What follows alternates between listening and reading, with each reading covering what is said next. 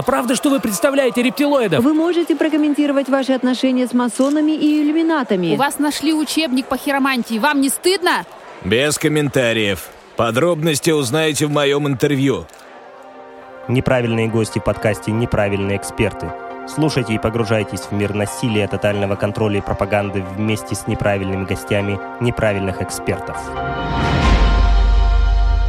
Всем привет! С вами опять неправильные эксперты в нашем выпуске с неправильным гостем Леонидом Армером, председатель Совета региональной общественной организации Центр защиты и развития личности. Раньше, возможно, вы слышали про эту таинственную организацию под вывеской «Молодежная служба безопасности». Находится она в Санкт-Петербурге, Город с уникальными традициями, где люди, которые себя плохо ведут, разбрасываются по частям, по каналам и рекам. Помимо того, что Леонид возглавляет эту организацию, он еще расследователь интернет-преступлений в отношении несовершеннолетних и руководитель оперативно-аналитической службы своего центра. Всем добрый день. Сегодня подкаст с вами будет вести Вершинин Михаил, социальный психолог, это я, и мой коллега-социолог Сергей Бредихин. Всем привет. Дисклеймер. Все материалы для данного подкаста взяты из открытых источников источников. Мнения ведущих носят субъективный и личный характер, без цели оскорбления или нанесения вреда деловой репутации и вашей вере. Некоторые высказывания могут вас расстроить или не соответствовать вашей религиозной картине мира. Во время выпуска обсуждаются запрещенные террористические и экстремистские движения, педофилия в интернете, суицидальное поведение и другие деструктивные практики. Если вам нет 18 лет, то этот выпуск точно не для вас. Когда говорят о проблеме интернет-преступлений касательно несовершеннолетних, то есть какой-то же перечень вот этих страшных и опасных вещей в интернете для детей. Какие эти риски? Ну, наиболее частые ситуации, с которой сталкиваются у нас несовершеннолетние, причем начиная даже с младшей школы – это встреча в виртуальном пространстве с различными сексуальными извращенцами, ну или с интернет-педофилами, как их обычно называют, которым дети, и младшие, и более старшие, интересны с точки зрения управления, получения от них какого-то интим-контента, выполнения сексуальных заданий. И в дальнейшем во многих случаях, к сожалению, это шантаж, вот этим вот полученным первичным интим-контентом, в рамках которого злодей старается как можно дольше удержать ребенка под своим влиянием, запугивая и ставя его порой в достаточно безвыходную ситуацию. Наверное, вот это самое массовое преступление, с которым сталкивается молодежь и дети, по крайней мере, по количеству уголовных дел, которые расследуются касательно интернета, где несовершеннолетние выступают именно в качестве пострадавших. Вот сексуальные статьи Уголовного кодекса — это максимальные по числу. На втором месте, наверное, сейчас можно было бы упомянуть различные экстремистские тематики. Это вербовка в те или иные виртуальные проекты, которые иной раз потом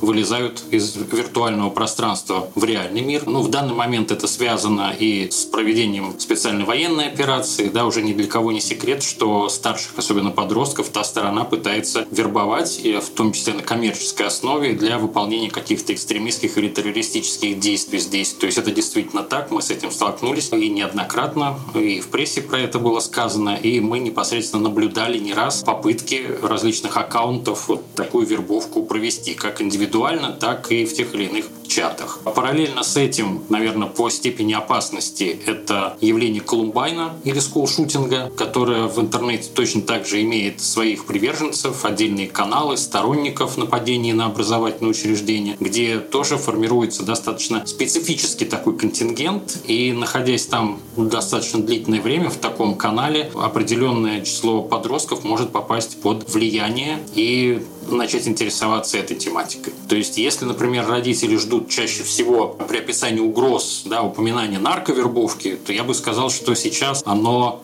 не настолько даже массово, вот, чем уже упомянутые преступления. А нарковербовка это про закладчиков речь идет или про... Да, конечно. А насколько актуальна проблема суицида и вот через интернет доведение до самоубийства?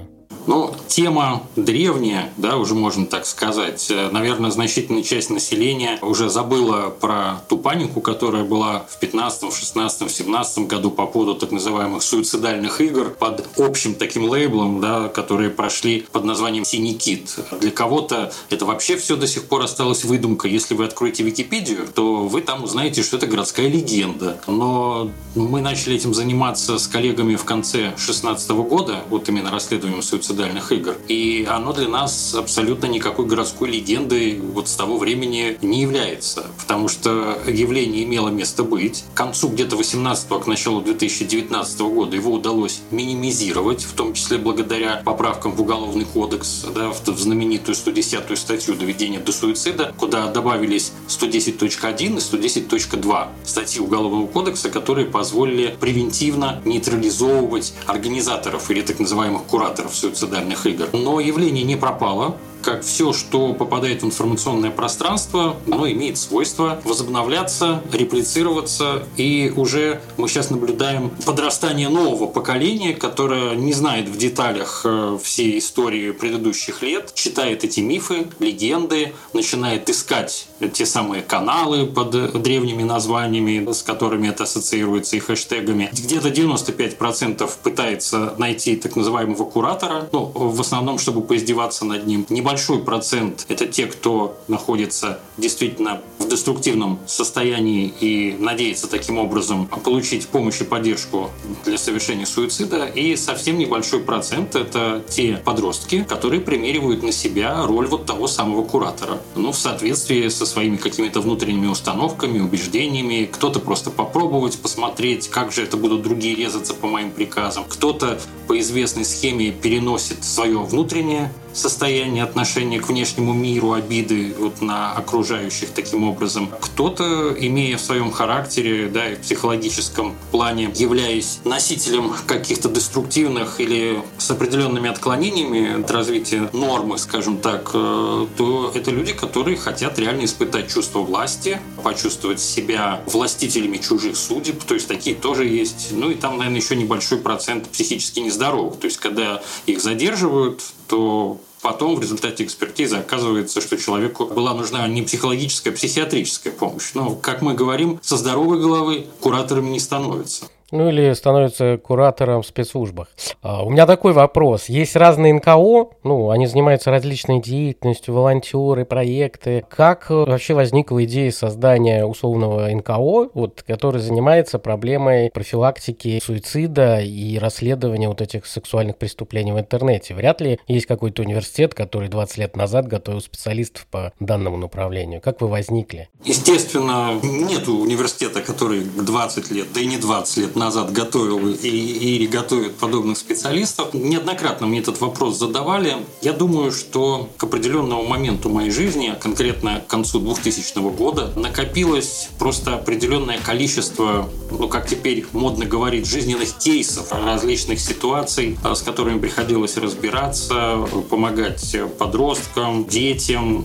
И ну, это делалось, грубо говоря, вот по ходу, да, ситуация встретилась, что-то пытаешься пытаешься сделать, там, привлечь каких-то специалистов городских. Я думаю, что просто количество перешло в качество. И у меня когда спрашивают, ну а все-таки как эта идея сама по себе возникла, я говорю, это не секрет. Э, но вам придется мне абсолютно поверить, потому что я отвечу абсолютно честно. Концепция на тот момент молодежной службы безопасности мне приснилась. Ну, вот, наверное, как Менделееву таблица точно так же мне приснилось. То есть это было нечеткое понимание, что это. Это было как бы тезисное такое понимание, что вот можно создать организацию, которая будет работать по вот основным каким-то направлениям. И на самом деле ведь первое направление, которое мы взяли, оно очень было далеко от суицидов и от э, педофилов. Это было начало 2000-х годов, это шла еще э, героиновая волна на территории России. Я думаю, во всех городах помнят это печальное время, которое на кладбище отправило десятки и сотни молодых людей, там значительно выкосив определенный возрастной вот промежуток. И у нас первый из проектов был вообще это запуск городского антинаркотического пейджера по сбору информации от населения о точках торговли наркотиками по договоренности с управлением по борьбе с незаконным оборотом наркотиков. Вот. И на протяжении нескольких лет. Именно этот проект у нас был основным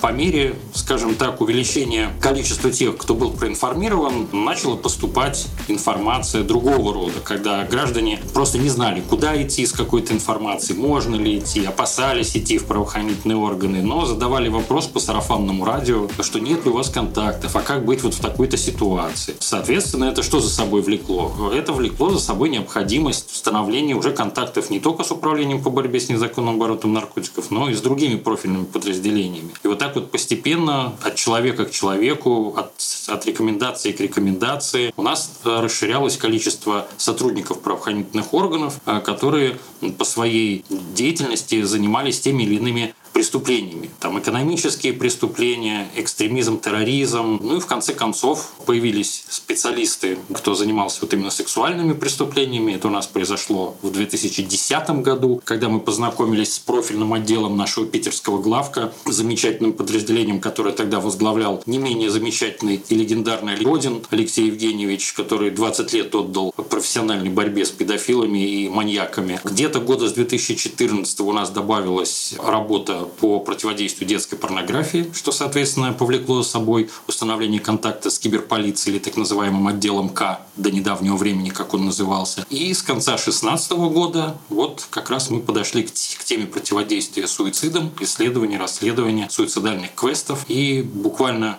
нырнув в это синее море, ну, до сих пор там и плаваем. То есть на данный момент у нас, по идее, два основных направления. Это преступление сексуальной направленности против несовершеннолетних, как в реале, так и в виртуале, и противодействие суицидам, то есть э, пресечение организации вот этих вот суицидальных игр и помощь, поддержка, спасение в, в, в ряде случаев, причем иногда организация экстренного реагирования, независимо от региона и даже не только на территории Российской Федерации, потому что русскоговорящие подростки, они у нас находятся в достаточном количестве стран, с полицией которых в свое время пришлось установить рабочие контакты. И слава богу, что безопасность детей, ловля преступников не зависит, э, как оказалось, ну, по крайней мере, на тех примерах, примерах наших контактов, с которыми мы поддерживаем связь, не зависит от политической ситуации. Потому что нам периодически приходится ловить и спасать, условно говоря, и на территории Польши, и на территории Германии. И вот сейчас э, даже буквально два дня назад появилась ситуация, когда мы пытаемся дотянуться до Великобритании. Но пока еще ответа нету. Мы, мы туда пытаемся дотянуться через МВД Германии. Но что ответит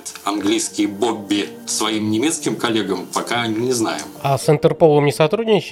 А, как-то не приходилось, потому что установленные контакты и так позволяли работать напрямую. Леонид, ну, как видим, у вас действительно огромный опыт работы. По вашим ощущениям и наблюдениям, какова динамика интернет-преступлений в отношении совершеннолетних за последние годы? Есть ли здесь какие-то положительные, наоборот, негативные тенденции? Если касаться конкретно моих наблюдений, я, честно говоря, не наблюдаю того, о чем пишут в статистике и общемировой, и в российской. То есть, э, по, насколько я помню, мировой статистике, которая мне периодически попадается, в том числе как раз и данные Интерпола, считается, что количество преступлений сексуальной направленности в виртуальном пространстве каждый год удваивается. Да, я вижу, что таких преступлений много, что многие дети попадают в подобные ситуации, вот связанные как раз с шантажом, с выманиванием интим-контента. Но, по крайней мере, из того, что вот непосредственно приходит к нам, я не могу сказать, э, что вот какой-то рост наблюдается. То есть э, имеется постоянная ситуация, к сожалению, где дети и подростки по незнанию, по глупости, из желания заполучить какое-то вознаграждение, сами себя загоняют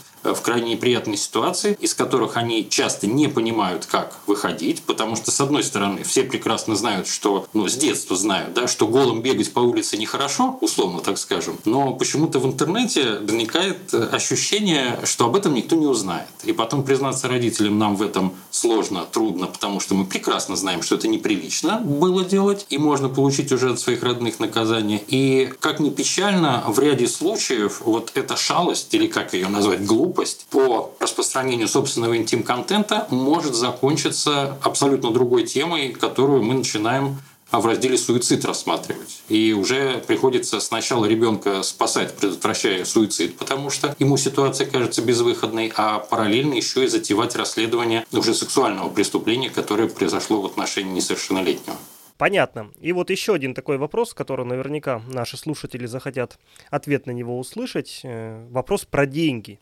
Не будем спрашивать, сколько вы зарабатываете, зарабатываете ли вообще. Мы понимаем, что проект более-менее основан на некоммерческой форме, но тем не менее, периодически в интернете мы видим какие-то разоблачения других организаций, типа Лига безопасного интернета, где там вот госпожа Мизулина в каких-то драгоценностях и так далее. И возникает впечатление у некоторых наших слушателей, что эта деятельность приносит какие-то огромные деньги деньги. Вот с точки зрения финансирования, как вы существуете, есть ли какая-то грантовая поддержка и откуда вообще берутся деньги? Ну, тут, наверное, можно разделить на несколько этапов существования нашей организации. Процентов 90 времени существования нашей организации, скорее, тут речь шла не о заработках, а о вложениях из наших мизерных, так сказать, зарплат и участия широкого общественности на поддержку той или иной организации. Потому что длительное время в основном это что было? Это аренда штаба. До 2014 года у нас даже не было своего помещения. Потом понятно, что какую-то часть финансов требуют расходы, связанные, скажем так, с оперативной работой. То есть это и закупка какого-то контента проверочная, ну вот как по аналогии, да, есть контрольная закупка с наркотиками, которые осуществляют правоохранительные органы. В интернете все виртуально, соответственно, на какие-то расходы тоже средства необходимы. Последние годы, когда мы начали плотно заниматься именно антисуицидальной тематикой и совместно с городским правительством стали реализовывать э, проект «Защита будущего» по профилактике суицидального поведения пользователей, понятно, что потребовалось уже большее финансирование и зарплаты специалистов, потому что такие вопросы уже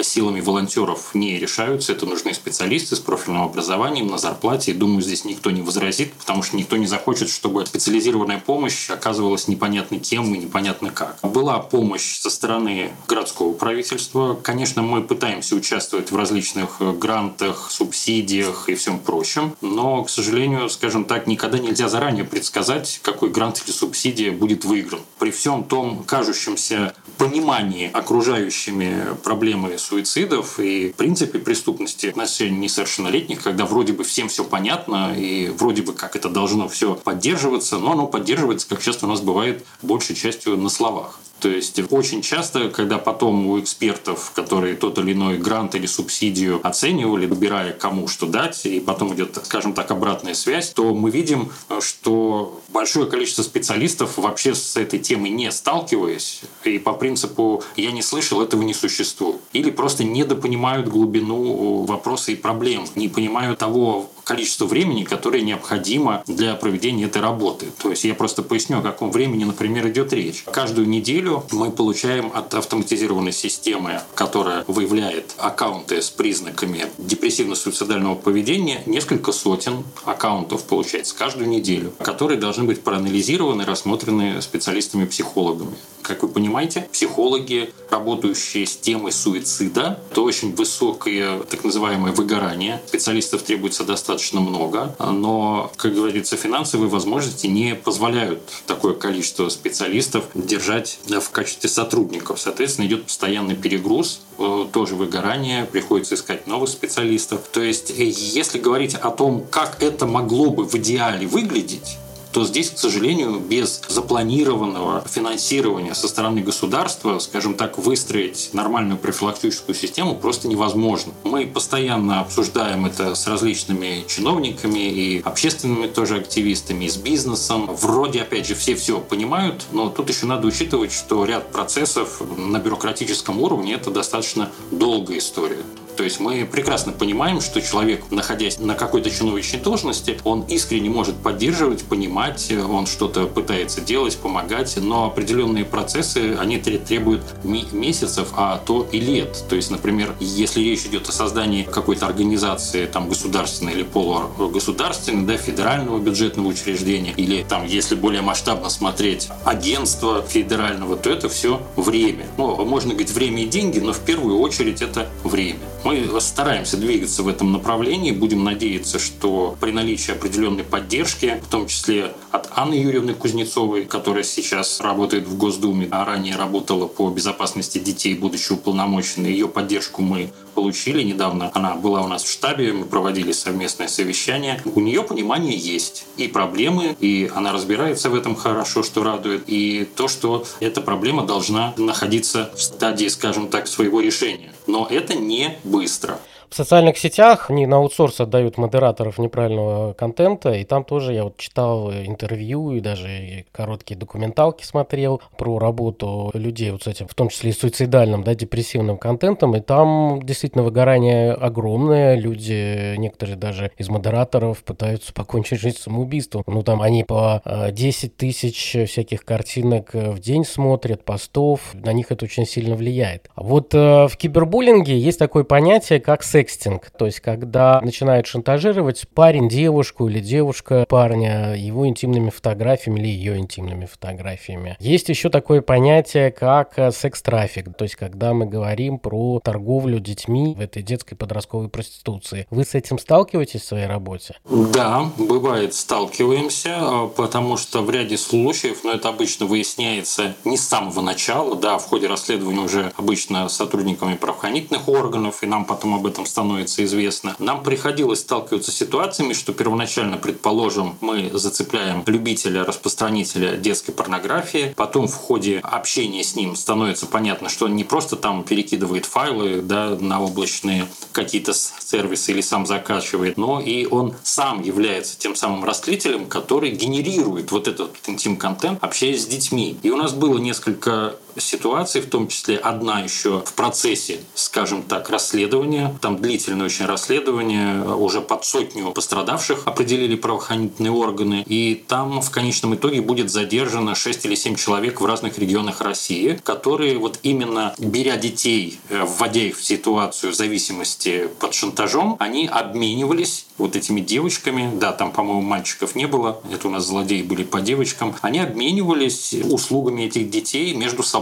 То есть действительно занимались организацией интернет-проституции. Ну, как бы создали такой клуб по интересам, за что будут нести в ближайшее время уже уголовное наказание. Существует мнение, что среди педофилов или вот этой культуры педофилов можно по-разному к этому явлению относиться, противоправному, там, дело Эпштейна с его островом и политиками, где это происходило, или дело Берлускони, которого обвиняли в связи с совершеннолетними танцовщицами, как он говорит, что педофил очень хорошо организуется в какие-то сообщества и сети, вот как раз для обмена. Они редко бывают одиночками. Вот, исходя из вашего опыта работы, это подтверждается или ситуация по-другому выглядит? Вы знаете, я думаю, что ситуация выглядит по-разному, а, потому что нам приходилось в разное время сталкиваться с разным поведением данных нехороших персонажей. Чаще всего, конечно, попадаются одиночки, но иной раз и они обычно гораздо более, скажем так, шифруются. Нам попадались и чаты, где общались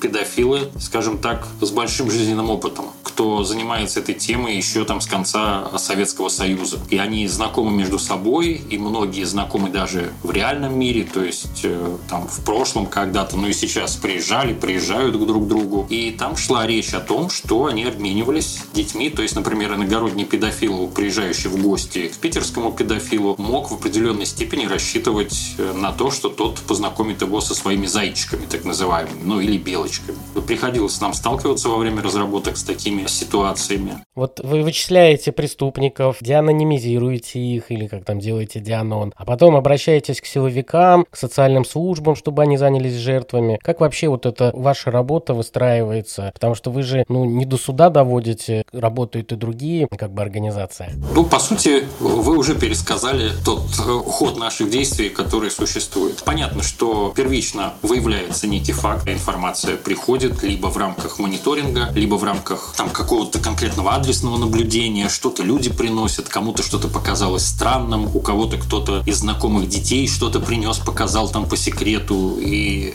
часто люди действительно не совсем понимают, а вот есть какая-то информация, вот она вот в таком вот объеме, уже можно идти в полицию или еще рано идти в полицию, и будет вообще полиция слушать это, или ей это покажется глупостью и мелочью. То есть вот очень часто приходит такая как бы полузаготовка. Соответственно, наша задача эту полузаготовку превратить в удобоваримый и четкий уже для понимания следственных органов и оперативных сотрудников материал, максимально насыщенный, максимально понятный, максимально полный для сокращения времени, которое потребуется правоохранителям. Часто требуется довольно длительная работа, но это с детьми обычно. Убедить их не бояться, что будет подключена полиция, что знает мама с папой. Довольно часто бывает, что значительную часть времени от общего времени на какое-то дело занимает именно проведение переговоров с несовершеннолетними. Потому что пока у тебя нет его контактов до какого-то момента, он еще их не дал, то любой испуг несовершеннолетнего, он уйдет с контакта и будет непонятно, где его искать. Его, конечно, потом можно будет найти в большинстве случаев, но на это уже потребуется время и силы все той же полиции. А в ряде случаев ситуации же требуют достаточно оперативного вмешательства, реагирования, психологической помощи. Особенно, когда там стресс, когда страшно, когда злодей требует вот именно там через час ответить или вечером ответить ответить или утром. Ну, это для взрослого человека стресс. А что говорить о подростках, у которых еще там защитные собственные психологические механизмы не выработаны и не натренированы.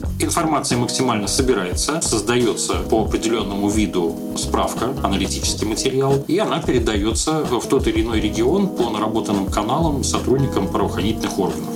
Чаще всего это сотрудники киберполиции, а в ряде регионов это уголовный розыск, либо они уже там подключают друг друга. А если речь касается там экстремизма, терроризма, то в ряде случаев это уже не МВД, а сотрудники Федеральной службы безопасности по защите конституционного строя и борьбе с терроризмом. Но это обычно то, что касается Колумбайна, каких-то экстремистско-диверсионных сообществ, там нацистского подполья, исламистского. Ну, я, наблюдая за школьными чатами, которые вне контроля школ, там, в Вайбере или где-то еще, тоже находил примеры, где с украинских номеров подталкивали мягко детей к «взрослые вас не понимают», «взрослые вас не слушают». Такое идет размягчение и подготовка их к дальнейшей возможной радикализации. То есть работа действительно ведется. И я даже видел в свое время переписку сначала специальной военной операции, где кошатники работники украинских ассоциаций по разведению там разных пород кошек, они реально обсуждали, как бы так сделать, чтобы завести отравленный корм и отравить э, животных россиян, чтобы нанести определенный моральный психологический вред. Я думаю, на уровне подталкивания детей э, к суициду, к поджогам, к противоправным деятельности,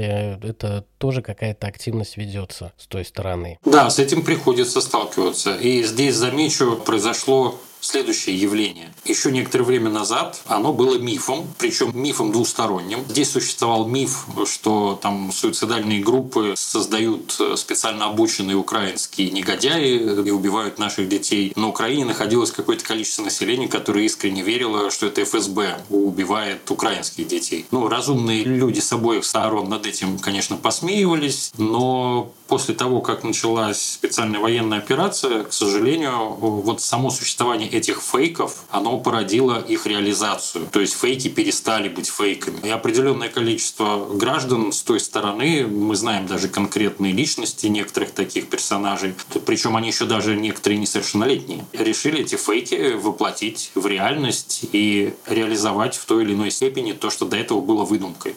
И вот так оно и стало уже реальностью. Вот возвращаясь к вопросу о том, как вы взаимодействуете с силовыми структурами и так далее, у нас, э, ну не секрет, есть довольно большой скепсис в стране относительно чиновников, полиции и так далее. По вашему опыту, как вот эти люди реагируют на ваши сообщения, обращения? Действительно неравнодушно или вы сталкиваетесь с разными ситуациями? Вы знаете, тут не будет однозначного ответа, потому что человеческий фактор. От него мы никуда не уйдем. То есть, если, например, на территории Петербурга, как я говорил, мы могли идти от одного человека к другому, от одного сотрудника к другому, пользуясь личными рекомендациями. И, ну, таким образом, вероятность того, что от одного порядочного сотрудника мы попадем к другому порядочному сотруднику, потому что порядочный, наверное, не стал бы общаться с непорядочным. Если в Петербурге как бы это облегченно выстраивались эти системы, понятно, что когда это другой регион, там мы не можем заранее знать, насколько человек будет отзывчив, насколько он выполняет свой гражданский и служебный долг. Но, вы знаете, нам, наверное, как-то так так везло,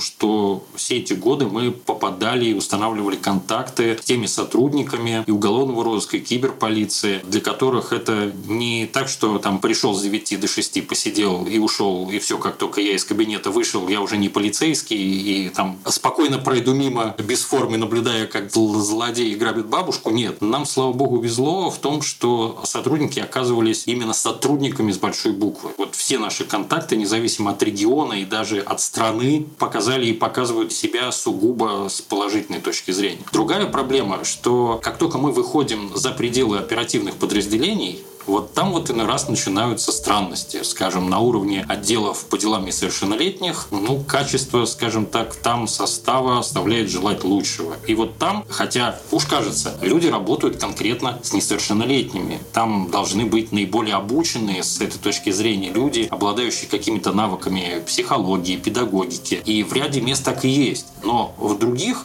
местах иной раз сталкиваешься с абсолютно абсурдной какой-то ситуацией, после которой с оперативниками того же региона обсуждаешь, а как бы вообще этого человека из органов попросить. Потому что иной раз реакция сотрудника ПДН, она не совсем адекватна ситуации. Например, как когда есть четкая инструкция, человеку объясняют, чего не делать при общении с этим подростком, да, чтобы не усиливать, не углублять его состояние. Это все транслируется оперативным сотрудникам в ПДН, а в результате мы получаем как раз исполнение того, что было с большой приставкой «не» указано. То есть вплоть до того, что иной раз сотрудники умудряются задавать вопросы, вот только-только там спасенным, перевязанным, зашитыми венами, да, вот представьте себе, это реальный случай был, когда сотрудница ПДН опрашивает такую девочку, которая там вся забинтованная сидит, ее час назад только врачи отпустили, а сотрудник ПДН спрашивает, ну что ж ты не дорезала? Ну дорежься уже до конца в следующий раз, что, естественно, не улучшает состояние девочки. Ну, здесь мы заранее, к сожалению, не можем предсказать, с кем столкнемся на местах, потому что врачи тоже иной раз вместо того, чтобы поддержать подростка, понять, что для подростка обратиться к врачу, это тоже как бы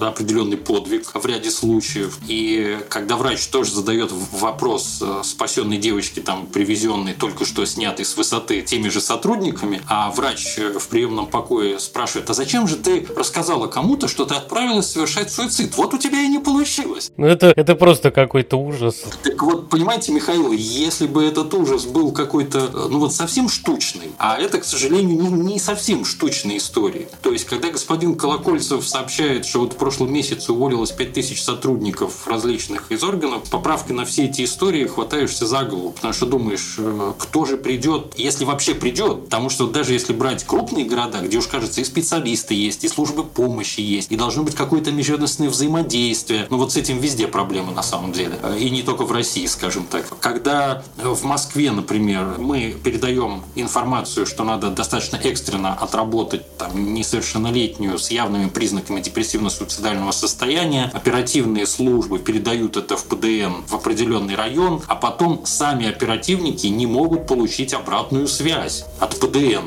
День, два, неделю, две недели, потому что к телефону рабочему никто не подходит. Мобильный телефон инспектор один раз взяла, поговорила и больше не хочет разговаривать с оперативником. В конечном итоге мы узнаем, что там, где по норме должна быть начальник и четыре инспектора ПДН, есть один инспектор ПДН без начальника, который выполняет работу за всех пятерых. И времени вот все помнить, все сделать, посетить всех, заполнить все документы, ответить сотрудникам у нее в принципе нет. То есть мы здесь еще сталкиваемся не с качественным, а с количественным нехваткой сотрудников, к сожалению. Вот у нас очень табуирована тема педофилии и сексуального насилия над детьми, хотя так называемой мужской культуре нормально воспринимают интим с несовершеннолетними и так далее. В той же дореволюционной России в публичных банях существовала подобная культура сексуального насилия и детской проституции, хотя общество было куда более духовным и консервативным. А вы как-то пытаетесь э, влиять с помощью методов пропаганды, образовательных э, мероприятий? Вы партнеритесь с какими-то другими НКО? Как доносится информация, то, что это опасно, с этим нужно как-то бороться? Ну, все годы существования нашей организации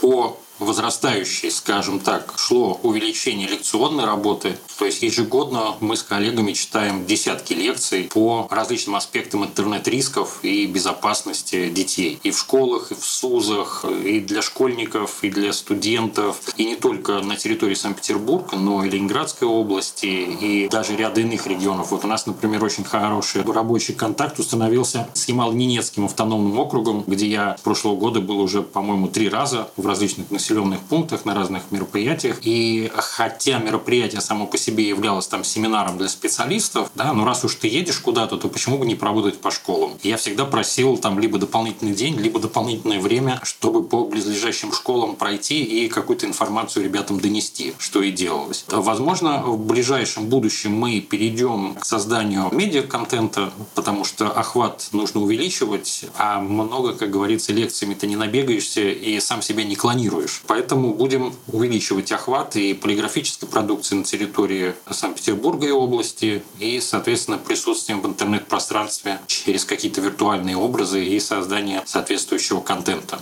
и для родителей, и для детей, для всех, как говорится, возрастных групп населения. А вот когда вы работаете в школах по теме профилактики, на чем вы делаете упор? Это медиаграмотность, не знаю, там навыки разрешения конфликтов, компьютерные навыки или что это? Стандартная лекция или семинар зависит от того, для какого возраста читается. Она, по сути, имеет одинаковый план. Ну, понятно же, в зависимости от возраста, взрослые это или подростки, имеет различную начинку. Она охватывает основные проблемные зоны, связанные с рисками нахождения в интернете. То есть это некие понятия общей безопасности, в том числе безопасность личных данных, недопустимость размещения избыточной информации о себе. Правда, как я с недавних пор говорю, да, как только начались массовые утечки данных, то как-то странно детям и взрослым говорить о том, что не оставляйте свой телефон.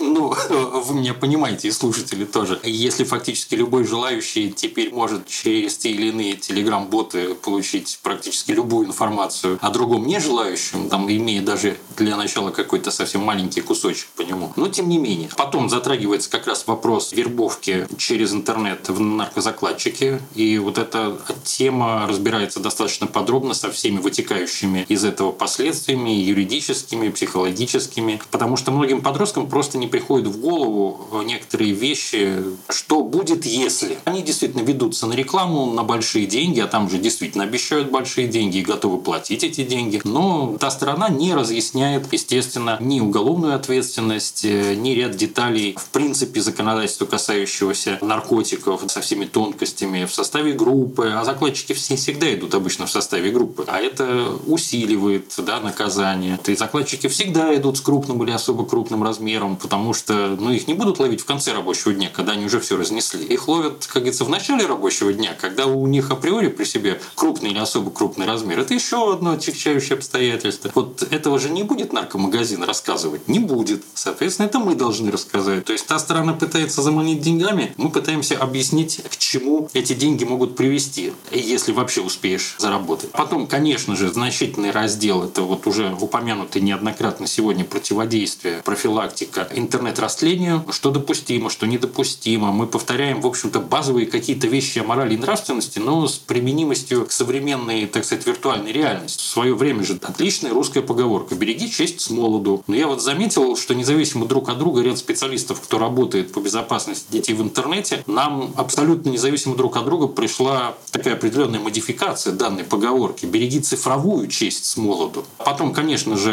мы говорим про опасность, связанную с суицидальными квестами, играми, и через это выходим в принципе на понятие опасности суицида и затрагиваем момент, что из любой ситуации может быть выход. Да, он может быть нелегким, да, это потребует э, от тебя возможного взросления. Да, это потребует о чем-то где-то кому-то рассказать, в чем-то признаться. Но ты останешься жив, и ты будешь идти дальше. И спустя какое-то время это останется в твоем прошлом. И, конечно, мы затрагиваем и Колумбайн, и вот современные различные моменты вербовки во все нехорошее. Потому что часто люди не задумываются, им кажется, что это игра, что это такая же стрелялка или там бродилка. И вот эти ассоциации, кстати, со стрелялками и бродилками, нехорошая сторона тоже очень активна активно используют. Потому что всем кажется, ну какая разница, я вот в интернете хожу, меня за это не тащат в участок из решетку. Ну я и в реальности также похожу. А оказывается, в реальности немножко отличается от виртуального пространства. Ну и, конечно, разбираем старые и новые фейки. Смотрим, как определить э, с высокой вероятностью фейк, не фейк, как не поддастся этой панике, как не стать самому распространителем паники или фейка, за что теперь определенная ответственность тоже существует. Вот это вот основные вопросы, которые затрагиваются в рамках лекций или семинаров. В профилактике наркотиков и работа с пострадавшими от деятельности деструктивных культов и сект мы сталкиваемся с таким как бы феноменом, что людям, которым мы помогаем, они потом становятся волонтерами и тоже участвуют в движении по профилактике и информированию об опасностях и рисках. У вас вот такая практика есть, что люди, которым вы помогли, в том числе и взрослым, стараются разворачивать какую-то профилактическую образовательную деятельность и сообщать там в своем регионе, бороться с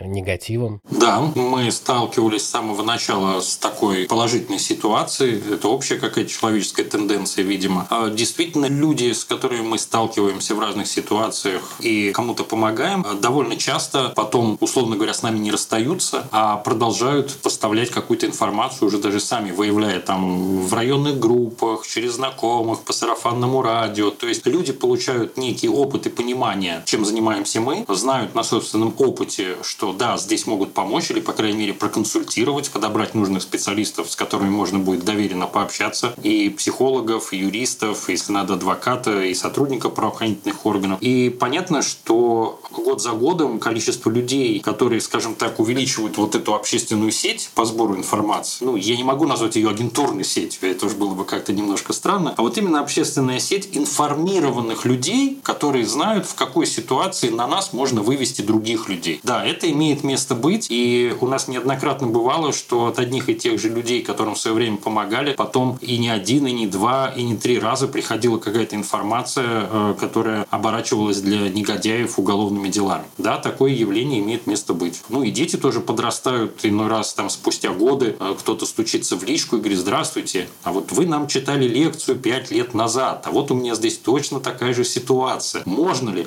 Можно, конечно, можно. Иногда, кстати, даже после лекции дети сообщают, что вот так и так вы нам сегодня рассказали, а вот у меня или у подруги, или у друга именно такая ситуация. Там я нахожусь в состоянии там, шантажа интим-контентом. Можно ли что-то сделать? У нас определенное количество уголовных дел, закончившихся задержанием и осуждением негодяев, начиналось именно с лекций в школе. Ну или с родительского собрания. Ну это отличный результат. Я тоже радуюсь, когда мне один раз в год напишет кто-нибудь, я прочитал вашу статью, и смог избежать попадания в секту. И ты думаешь, блин, хорошо, когда эти вещи работают даже без тебя. Хорошо, когда они работают опережающе. И опережающе. Да, у меня буквально где-то недели полторы назад или две был такой опыт, э, ну, честно говоря, приятный и неожиданный.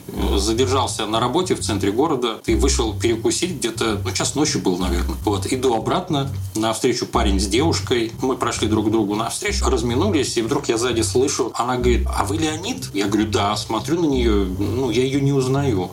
Она говорит, а вы мне не помните? Я говорю, извините, нет. Говорю, ну что за ситуация, где мы были знакомы? Ну, подумал, конечно, сначала про молодежную политику, но смотрю, что она более, скажем так, молодая, чем те, с кем в свое время я находился в молодежной политике, там, в начале 2000-х годов. Она говорит, я Маша. Я говорю, Маша, замечательно, но мне это... Она говорит, ну помните, 2013 год, говорит, вы мне помогли, когда меня шантажировал интернет-педофил, и я думал о суициде. Я вспоминаю, что да, была такая Маша, а так как это наиболее распространенная ситуация, с которой приходится разбираться. Ну, ну, она была и была, скажем так. Уже десятки других были и в Питере, и в регионах. Вот, она говорит, вот, говорит, спасибо, познакомил меня со своим парнем, оказался жених. Говорит, это, говорит, Леонид, говорит, вы, говорит, «А, Валентинович, я говорю, Алексеевич. Она говорит, ой, извините, говорит, вот это Леонид Алексеевич, который, говорит, меня спас в 2013 году. Ну, я до этого не испытывал таких ощущений. С одной стороны, очень приятно, с другой стороны, приятно видеть, что она жива, здорова и, как говорится, уже вот взрослый человек. Институт закон закончила, молодой врач. Ну вот, наверное, как говорится, ради этого тоже стоит работать, чтобы иногда получать такое подкрепление. Друзья, спасибо, что вы прослушали и познакомились с неправильным гостем Леонидом Армером, который рассказал нам очень много интересных вещей про такую сложную деятельность, как профилактика и расследование интернет-преступлений против несовершеннолетних. Слушайте наш подкаст, делитесь им, пишите нам в нашей телеграм-канале и ВКонтакте. Мы с удовольствием будем отвечать на ваши вопросы. Пока-пока. До свидания. Всем удачного и спокойного дня.